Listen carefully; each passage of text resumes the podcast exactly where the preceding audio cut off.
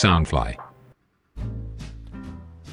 Hello Hello，大家好，欢迎又来到南洋奇闻 Podcast，我是你们的扎古叔叔。南洋奇闻是由 Soundfly 声音新翅膀监制，全球发行。本集是南洋奇闻在二零二三年的第一集哈。那么在这个新的一年里面，请大家多多指教。よろしくお願いします。那么在新的一年里哈， 首先就以口味没那么重的故事啊，来和大家分享啊，作为开场。那么随着各个国家的国境开放之后，相信很多人呢，呃，都迫不及待的要出国去旅游了啊。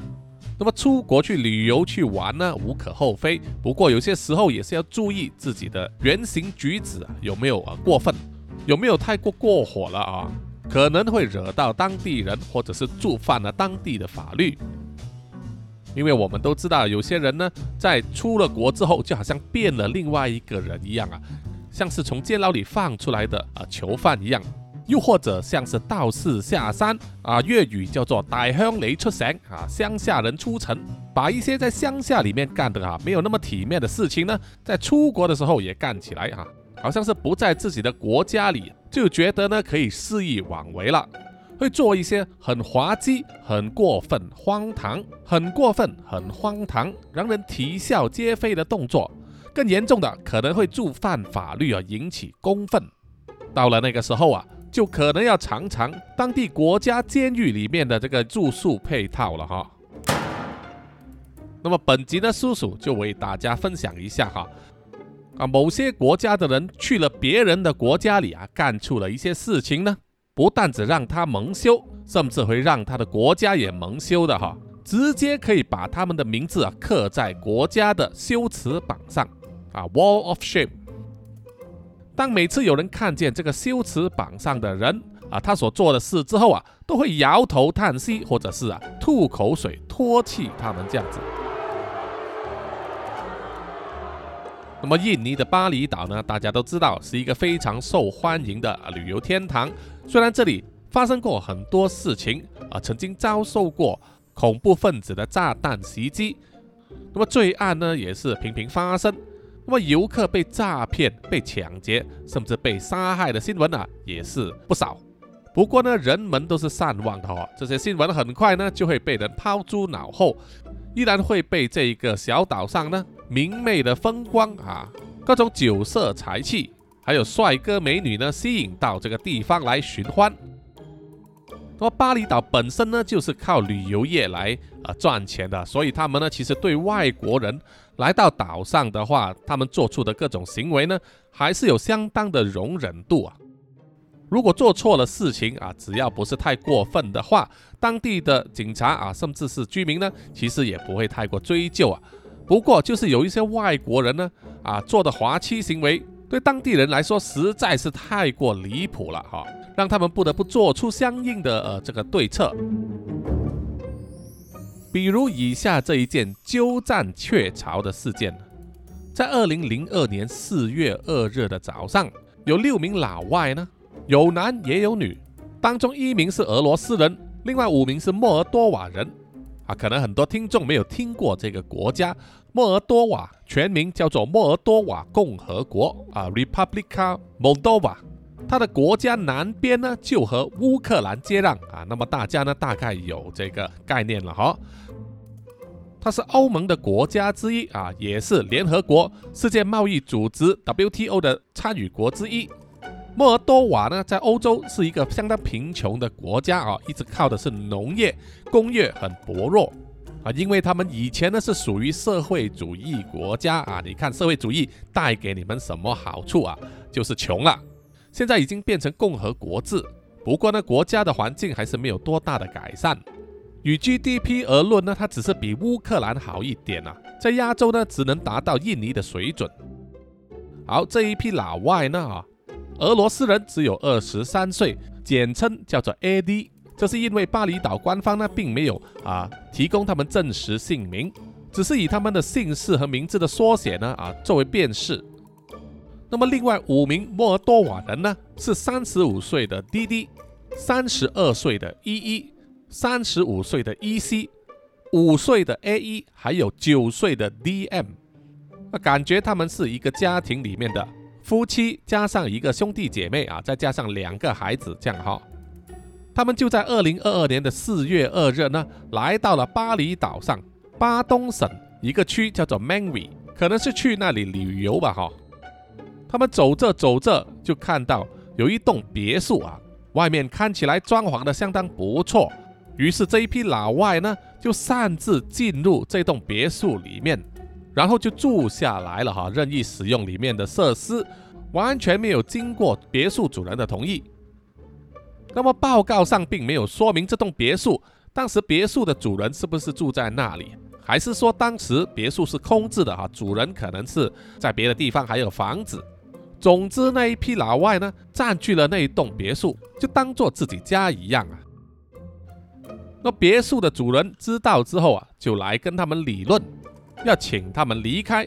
不过那六名老外啊，却对别墅的主人说：“这栋别墅是上帝送给我们的礼物，所以我们不会离开的。”那么别墅主人听了之后，当然是啊气炸了哈，怒发冲冠，于是就去报警了。警方得知这个消息之后啊。就和移民厅的执法人员呢一起来到那栋别墅那里啊，因为他们要应付的是老外嘛哈，就来问他们到底是怎么回事。那么那批老外呢，看到警察和移民厅的执法人员来到啊，也没有再怕，理直气壮的一直说那栋别墅是上帝送给他们的礼物。那么警察一开始不知道他们的来历啊，对他们还是很客气的哈，向他们要求出示他们的护照的时候。这批老外却拒绝合作，不但不提供他们的护照，也不愿意出示任何逗留在巴厘岛境内的文件啊！移民厅的执法人员问他们是来自哪一个国家，他们也不回答。总之就是不合作，妨碍公务了。那么警察没有办法，就只好呢要把他们带回警局里面呢做进一步调查。不过这一批老外呢，而几个年轻的。居然就是反抗了哈，对警察动手动脚，那么最后当然是被压制了哈，然后全部戴上了手铐，带回了警察局。他们要面对的控状，首先就是啊闯入民宅，接着很可能会被控非法逗留。事后警察呢在那栋别墅里面进行了一番搜查，就找到了四本护照，其中一本居然已经烧毁了。那么这批老外被带回警察局之后，一开始还是啊姿态很高的哈，完全不愿意合作，不愿意说任何事情，直到后来呢，才肯乖乖的吐露他们是来自哪一个国家啊，可能是巴厘岛的警方呢啊有给他们吃一点苦头吧哈，于是他们就被转交去这个移民厅，安排要把他们遣返回国。不过这也不是容易的事，因为他们几个人呢。属于莫尔多瓦公民的滴滴，他的护照被烧毁了；而另外一个依依呢，他的护照则遗失了。那么没有这种身份的文件证明啊，要办起遣返呢，还真不容易。那么在巴厘岛，甚至是整个印尼呢，都没有莫尔多瓦国的这个大使馆，或者是啊类似的这种外交办事处，所以必须透过位于东京的莫尔多瓦国的大使馆呢，来联系和进行安排。终于就在二零二二年的十二月二十日呢，那五名莫尔多瓦人就被送上了飞机，遣返回去了哈。而那名俄罗斯人呢，就比较早啊，九月就被遣返了。他们这一批人也是被印尼的移民局呢列入黑名单，从此禁止进入印尼的国境之内。那么叔叔并不知道啊，这几名欧洲人呢，到底是信了什么神，还是吃了什么药啊？居然敢在别人的国家呢干出这种事情啊！如果是在台湾或者是在马来西亚的话啊，不被揍一顿才怪。好，接下来呢，第二件事啊，叫做尿尿骑士，发生在二零二二年的九月尾，在巴厘岛丹巴萨登巴萨省那里呢，某一条马路的红绿灯前面呢。就有一名骑着机车的外国人呢，因为在红绿灯前干了一些业障很重的事情啊，被人用手机拍下了影片，并且上载到社交媒体，比如说 TikTok 之后，就引起了啊全民的公愤，被印尼的警察和移民局呢通缉。那么这名骑士到底干了什么事情，犯下了如此的滔天大罪呢？啊，当时他在这个登巴萨省啊，呃一个区叫做沙努那里的其中一条马路前的红绿灯，正好旁边就有一间麦当劳，所以很容易认呐。因为当时是红灯状态嘛，所有的车子、机车呢都停下来在等这个绿灯。这边骑着机车的老外呢。当时戴着黄色头盔啊，还有墨镜，身上穿着黑色的 polo T 恤，还有蓝白色花纹的短裤啊。那不知道当时是什么情况，还是他真的是忍不住了，就在等红灯的时候呢，他就直接在机车上啊站起身来，掏出了他的鸡鸡，就在马路上那里啊当众的尿尿小便了。那么这个画面呢，刚巧就被一辆车子里面的一个二十二岁的女子大学生 Natasha 用她的手机拍了下来。啊，当时这位女大学生 Natasha 呢，是和她的家人坐在车子里面呢，等这个红灯。没有想到，就在 Natasha 的内侧的窗口，她就看见那名老外啊，坐在机车上掏出鸡鸡尿尿啊。根据 Natasha 的说法。他说：“那名机车骑士的老外呢，看起来像是中东人，啊，可能脸型有那个轮廓。然后呢，他可能是啊，处于很嗨的状态，不知道是吸毒还是喝高了。总之，他在等红灯的期间呢，不断的按这个机车的喇叭，像是很没有耐性这样子啊，非常的吵闹。那么，娜塔莎拍下了这一段影片之后，就上载了到他的 TikTok 那里。”随即就在网上疯传，惹怒了大量的网友啊，当然也包括了印尼的国民，因为大家呢都认为啊，不管你是什么人呢，都不应该在大庭广众，而且在马路中间呢褪下裤子尿尿啊，是非常不尊重人，而且是可耻的行为啊。于是巴厘岛上的交通警察部啊就采取了行动，呼吁公众以及拍下视频的那位。啊，人士呢？啊，也就是指娜塔莎呢，提供任何资讯，包括有没有另外一条影片呢，是能够拍到那辆机车的车牌号码的，好让执法当局呢能够找到那名老外，并且把他绳之于法。后来在媒体的采访之中啊，娜塔莎就对记者说，很可惜的是，他并没有拍到那个老外骑着的机车的车牌号码。他说，如果他拍到的话，一定会第一时间呢分享出去。那么巴厘岛的交通警察部呢，同时也在审视该地区的所有闭路电视录像啊，看有没有拍到那名尿尿骑士的这个踪影。可惜的是啊，到二零二二年结束为止啊，依然还没有办法找到这名尿尿骑士啊。叔叔看了这条新闻之后啊，心想就是拜托你真的很急的话，走到旁边的麦当劳借个洗手间也行吧。他这样子做就创下了先例了，成为全世界第一个在巴厘岛的马路上啊骑着机车尿尿的人了哈。这个算得上是一种成就或者是荣耀吗？好，接下来第三个事件啊，也是发生在巴厘岛啊。叔叔叫这个事件啊叫做山鸡跳舞。啊，到底是怎么一回事呢？啊，是在巴厘岛东北部啊，有一座啊活火山，叫做猫巴土巴杜尔火山。啊，巴杜尔火山曾经在二零零零年喷发过一次，所以叫做活火山。它的火山口的面积呢，达到十公里乘十三公里那么大，海拔高度是一千七百一十七公尺，非常高。那么山顶上的这个景色也是非常的漂亮。啊，如果在山顶上看日出或者是日落的话，那个景色啊，一定是非常的壮观和美丽了。不过这种神圣感啊，就被一名加拿大的网红呢给亵渎了哈，破坏掉了。因为这名时年三十四岁的加拿大网红啊，署名叫做 JDC 啊，真实名字并不详啊，印尼的官方并没有写出他的真实姓名。那么他本身的这个呃 IG 账号呢，好像也是删除了哈。这边留着长发呢，啊，身材瘦削，但是呀很有肌肉，看起来有点像是呃某种宗教首领的样子。那么这个叫 JDC 的人呢，在二零二二年四月中的时候，就爬上去了巴杜尔火山上，趁着风和日丽的时候啊，就架起了手机，开始拍摄短视频，并且跳起了舞来。不过问题呢，就是啊，他居然是赤身裸体的。而且还跳起了哈卡舞，哈卡舞就是澳洲的土族毛利人呢，他们所跳的一种传统舞蹈。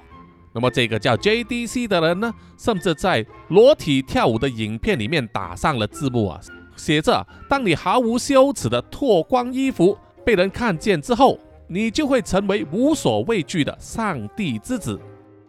啊，所以叔叔呢称这个事件叫做山鸡跳舞。啊，在山顶上露出鸡鸡来跳舞哈。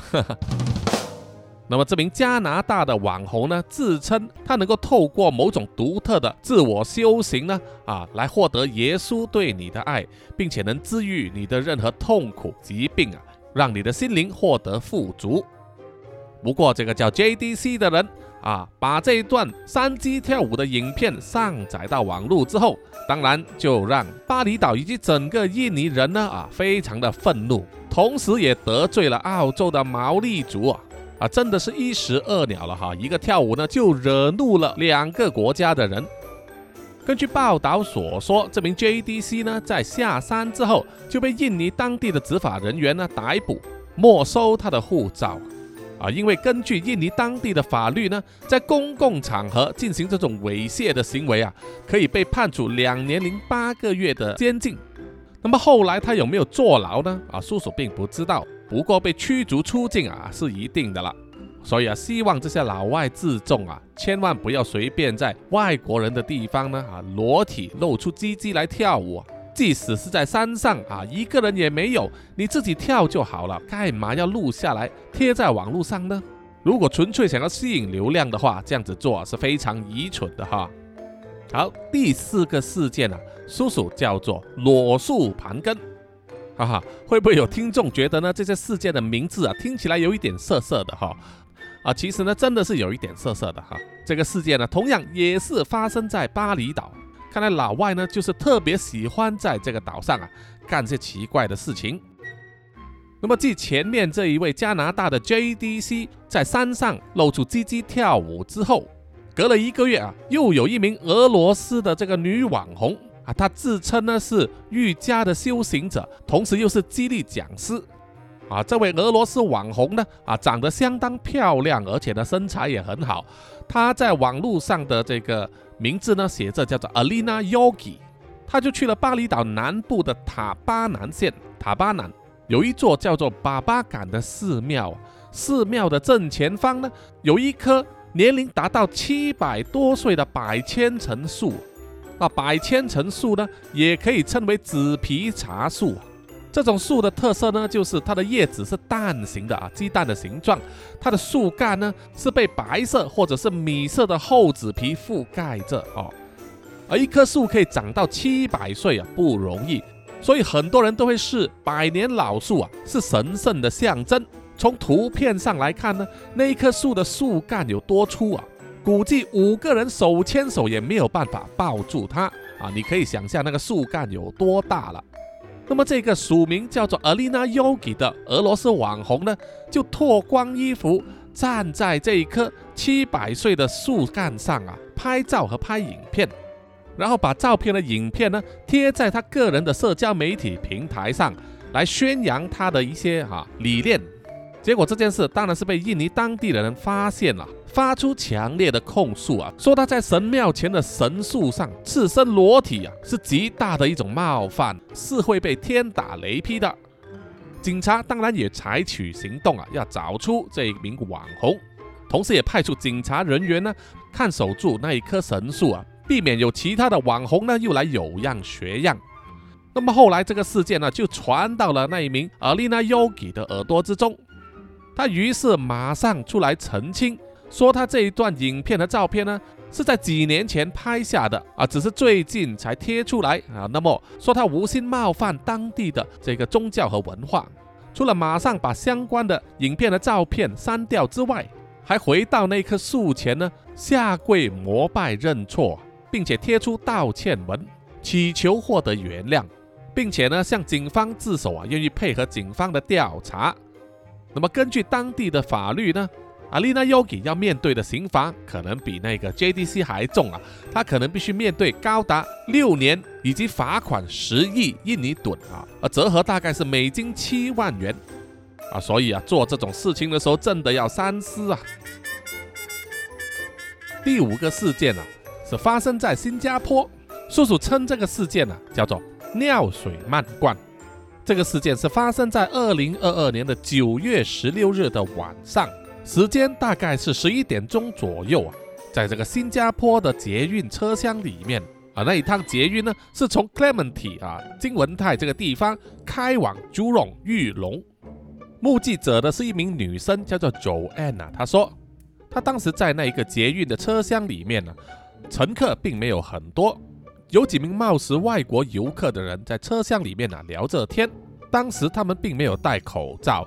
而且说的呢也不是英语啊，九恩就猜想很可能是德语。九恩当时呢并没有理睬他们啊，只是看着自己的手机。然后不久之后啊，就发现，在捷运车厢的地板上突然出现了一滩水，而且啊因为车厢的震动啊，渐渐的要流到他的鞋子旁边。于是九恩警觉的站起身来啊，就看见了不远处的那一批外国游客呢，其中一名女士啊。就蹲下身体，掀起身上的裙子呢，就直接在车厢里面尿尿。九燕看见之后，马上走避，离开他们一段距离之后啊，再使用手机拍下了照片。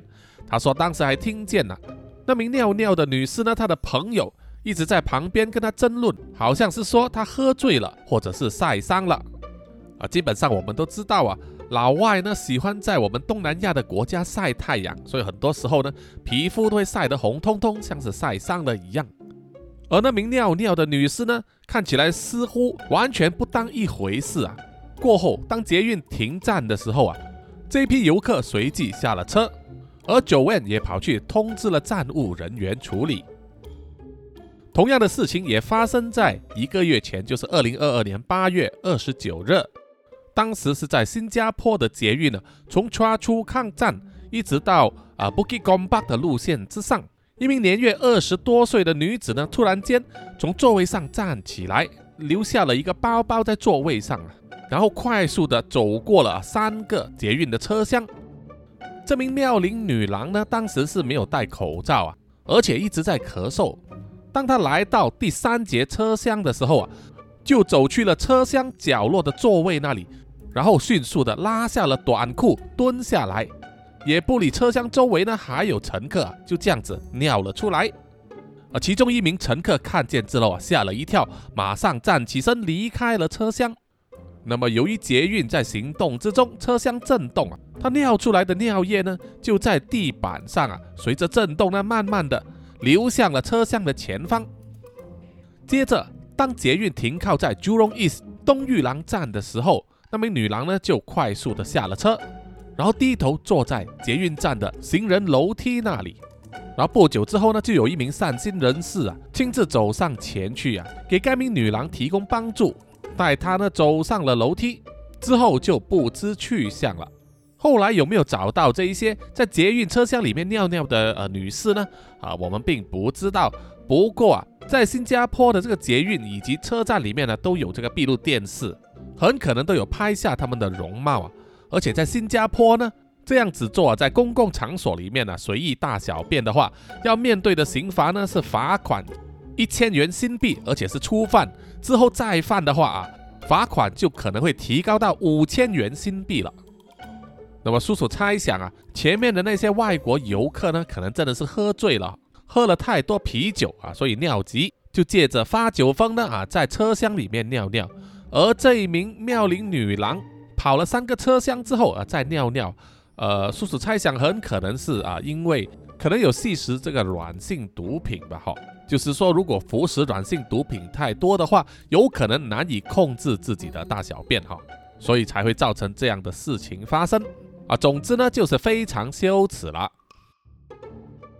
那么接下来当然还有更加滑稽、更加不可思议的情形发生啊！这一个呢，啊，虽然新闻有点旧啊，不过是在二零一四年发生在飞机上啊。当时呢是这个美国的 Delta 航班从北京飞往底特律这个城市哈，在飞行途中就发生了非常恐怖的事情，让飞机上的数百名乘客啊度过了生命之中难以磨灭的几个小时。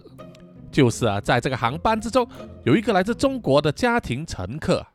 这个家庭里面的小男孩啊，突然间就对他身边的家人说：“他有变异来了啊，想要解放一下，叫做拉粑粑吧。”那么我们都知道，飞机上是有洗手间的嘛，又干净又方便。不过呢，这个小男孩的祖父和祖母啊，不知道是因为什么原因，还是他们本来就习惯这样子啊，就对小男孩说。啊，既然你要拉粑粑，那么就就地拉吧。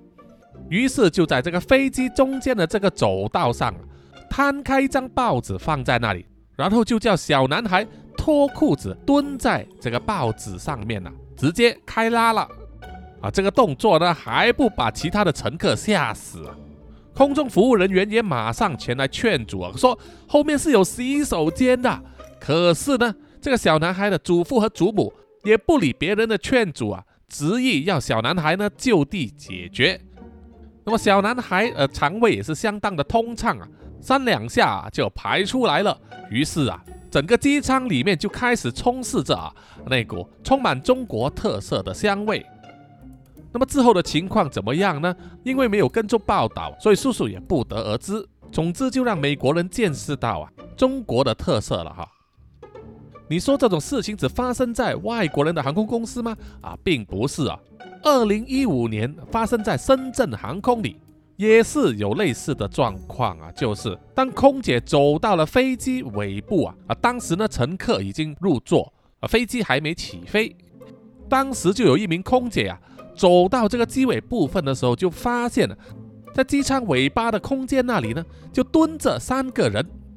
是一对夫妇啊啊，面对面的蹲着，他们中间还抱着一个小男孩，一直苦口婆心的正在劝那名小孩呢要拉粑粑。空姐看见了之后啊，马上跟这一对夫妻说：“哎，明明在你们身旁就有两间飞机里面设置的洗手间嘛，而且都没人，干什么不用呢？”结果这一对夫妻居然跟他们说：“啊，你们飞机上的厕所太小了，挤不进我们三个人。啊，你们机舱尾空间比较大，这里正好。”空姐听了当然是晕头转向了。难道那名小孩子一定要父母盯着他才能拉出来吗？而且还直接拉在地板上？空姐当然是极力劝阻了。不过呢，那一对夫妇根本就不鸟他。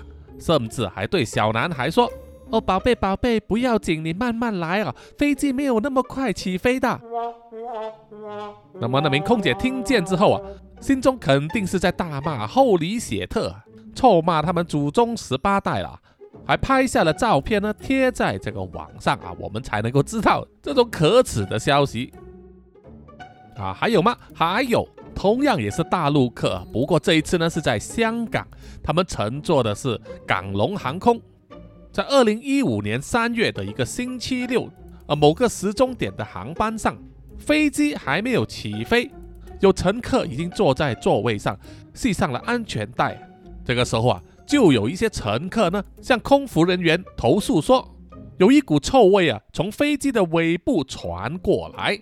于是空服人员就走去机舱的尾部查看，就发现有一对来自中国大陆的夫妻和他们只有一岁的儿子在飞机的洗手间里面呢拉粑粑。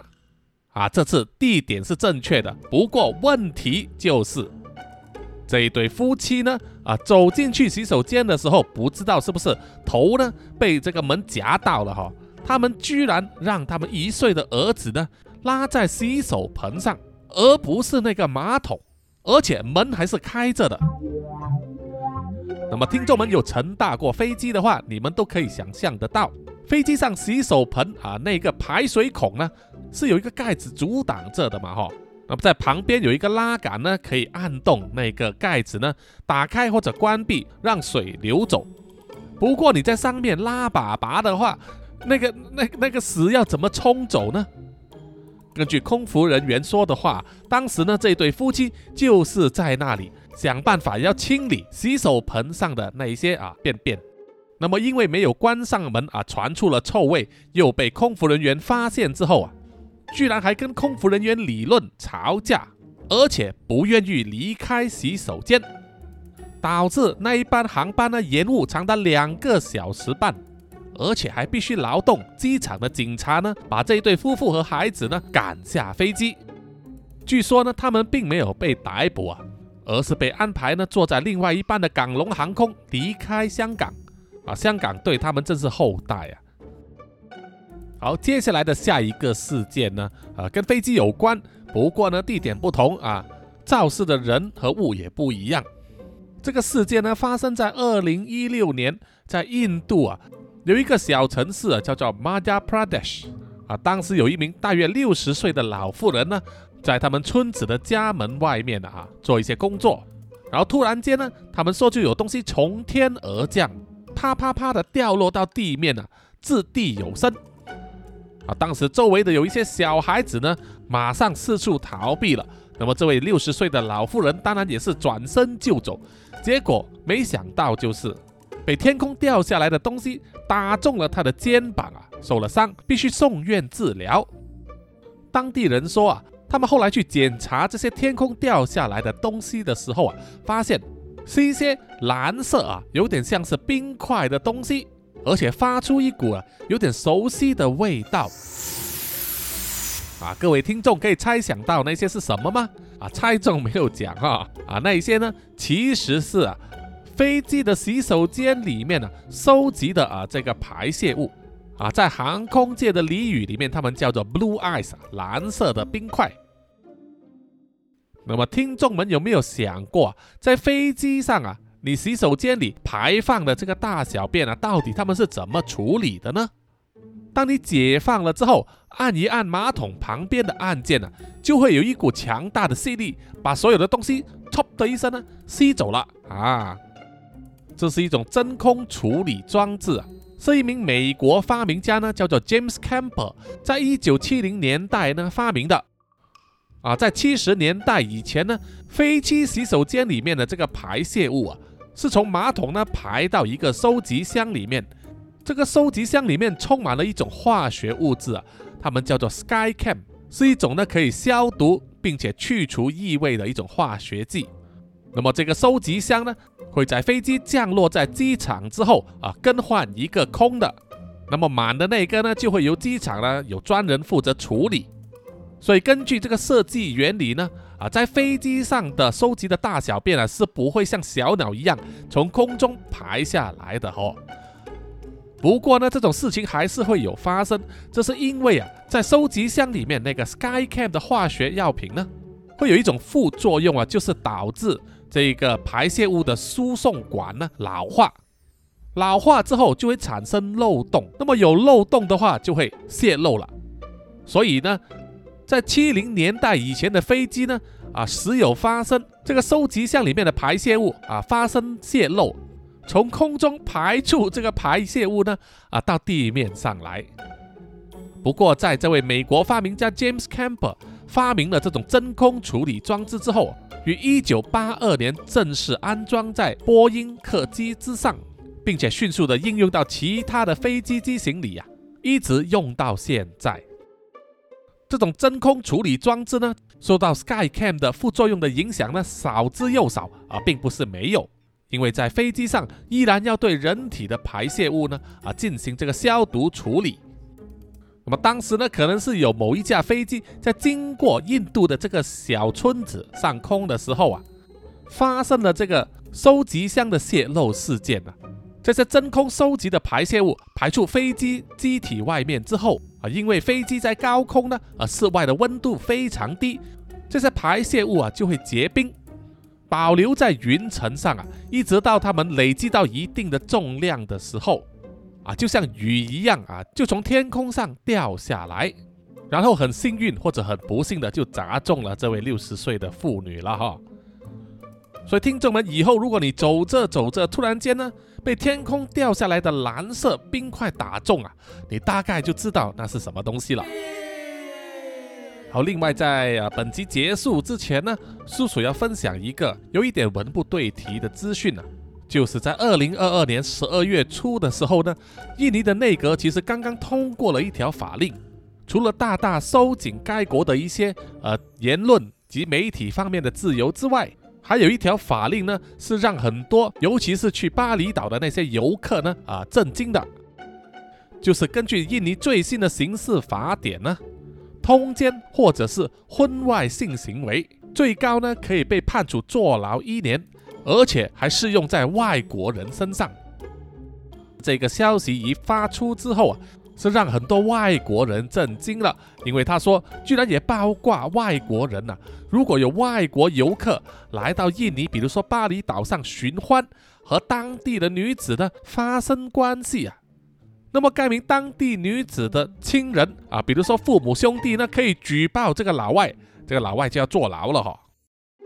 那么印尼新修的这个法令呢，当然是令国际社会震惊，很多外国人都纷纷提出抗议啊。当然也影响了很多人呢，原本啊想要去巴厘岛度假的老外，可能要考虑一下了哈。这当然也会打击到巴厘岛的旅游业。于是一个星期之后啊。巴厘岛的市长呢，就出来发言说：“啊，各位游客不用担心，这里依然是一个天堂的岛屿啊！你们老外来到这里呢，是很安全又舒适的。同时呢，也一再强调啊，执法当局不会进入酒店或者是你住的民宿里面呢，要求游客们出示你的身份证或者是结婚证书来证明你并不是和另外一名躺在床上的异性呢通奸。”这个措施呢，也延伸到其他啊很受游客欢迎的地方，比如说酒店呐、度假村呐、民宿啊、SPA 啊这种地方。那么巴厘岛的市长呢，一直说网络上很多人发布了假消息，或者是曲解了当局的这个法令的内容，导致很多外国游客取消前往巴厘岛度假，严重影响他们的旅游业。呼吁大家呢不要相信这种具有误导性的声明。不过说到底呢，啊还是有风险的哈。就是比如说，如果有游客呢去到了巴厘岛啊，即使你带着家人，可是你的家人呢在当地啊举报了你跟别人通奸，那么啊警察是可以抓你的。而另外一种情况呢，就是该名外国游客呢和当地的啊。印尼人勾搭在一起，不管你们是真心相爱，或者是啊有金钱交易，总之，如果该名印尼人的家属呢举报这名游客的话，这名游客也会被抓啊。所以听众们呢，如果你在近期里面要前往这个印尼或者是巴厘岛的话，啊，要请注意到啊，现在是有这一条新的法令生效哦。好，本集的南洋奇闻呢，啊，就暂时到此结束了啊！谢谢各位听众的收听，有什么意见或者回馈的话，欢迎到南洋奇闻的 IG、Facebook、YouTube、Apple Podcasts、Mixer Box 还有 Pogo FM 里面给叔叔留言和点赞啊！谢谢大家。呃，南洋奇闻我们也开了一个 Discord 啊，有很多喜欢南洋奇闻 Podcast 的这个同道中人呢，都已经加入了啊，可以在里面呢互相的认识。聊天啊，聊聊关于南洋奇闻有关的各种人物啊、案件啊、啊等等的趣事。那么有兴趣加入这个 Discord 的话，可以看本集的这个资讯栏上啊，叔叔有放这个连接。大家呢只要下载这个 Discord 就可以免费的连去里面了哈。最后的最后呢，请让叔叔念出呢所有赞助南洋奇闻的啊这些听众的名单。首先就是在 Mixer Box 上哈，这个南洋探险家 Jimmy Chin 以及陈忠杰。接下来呢是南洋侦查员二四公园图子 Ralph Wu Sandy Lee 一直该真爱笑三十三 Kinas 蔡小桦朱小妮李承德苏国豪洪新志杨杰宇。接下来是南洋守护者李秉哲，南洋信徒吴大佩林奕晨。那么也感谢呢，在烧案那里赞助南洋奇闻的 Namsha、Emma、嘉文、Apple 妈妈、以及黄先生，谢谢你们，谢谢大家，我们下集再见哈，拜拜。